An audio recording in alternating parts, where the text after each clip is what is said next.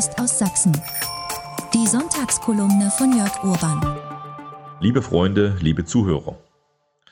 Der sächsische Ministerpräsident Michael Kretschmer hat sich überraschend früh festgelegt, wen er gern als nächsten Bundeskanzler sehen würde.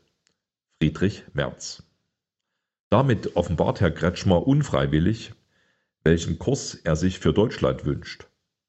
Denn Friedrich Merz steht für Kriegstreiberei, Arroganz gegenüber den neuen Bundesländern, Rente mit 70, ungebremsten Lobbyismus, wir denken an BlackRock, und ein seltsames Verständnis der Meinungsfreiheit. Doch der Reihe nach.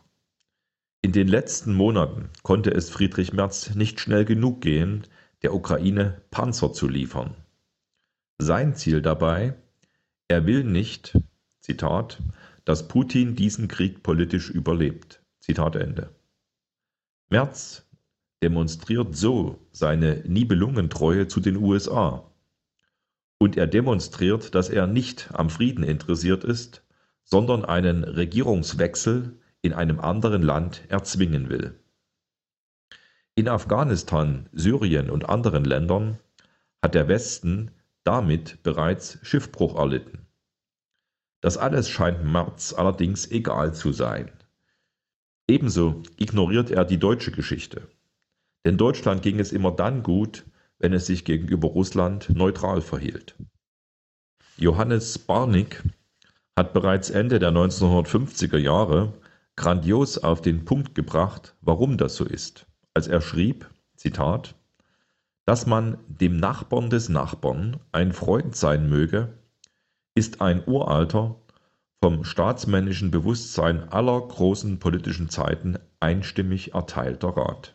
Zitat Ende.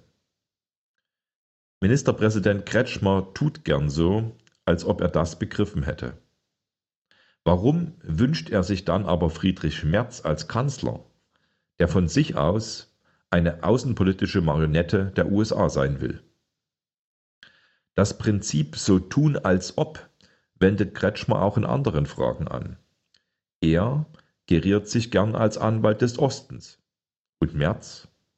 Merz wollte 2018 ernsthaft den Integrationsprozess der Ostdeutschen vorantreiben. Überheblicher geht es nun wirklich nicht mehr. Wo hinein sollen sich denn die Ossis integrieren?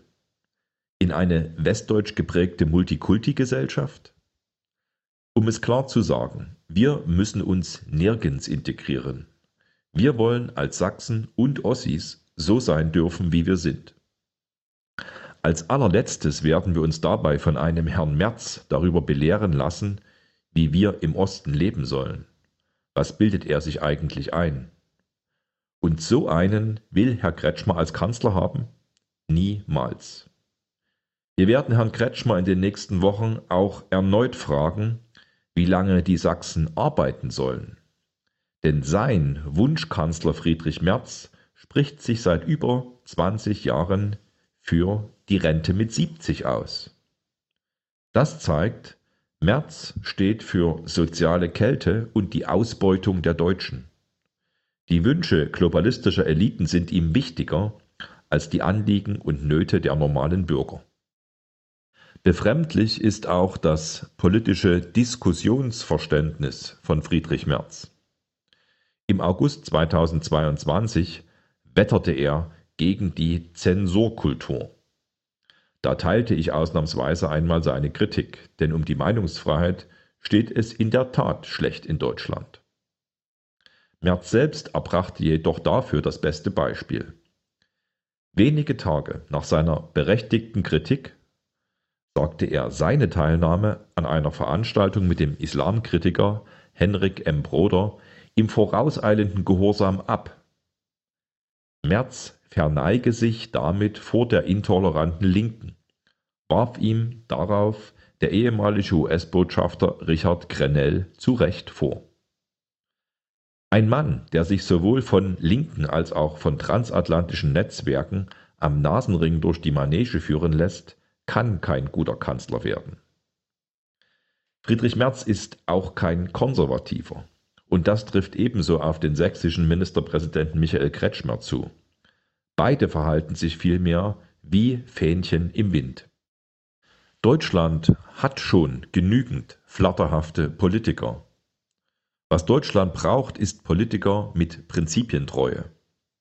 Deshalb ein klares und deutliches Ja zu unserer Heimat, Ja zu Deutschland, Ja zu Sachsen, uneingeschränkt Ja zur Meinungsfreiheit, Ja zum Frieden, Ja zum Rechtsstaat, Ja zur Familie und Ja zu einem starken Sozialstand für unsere Bürger.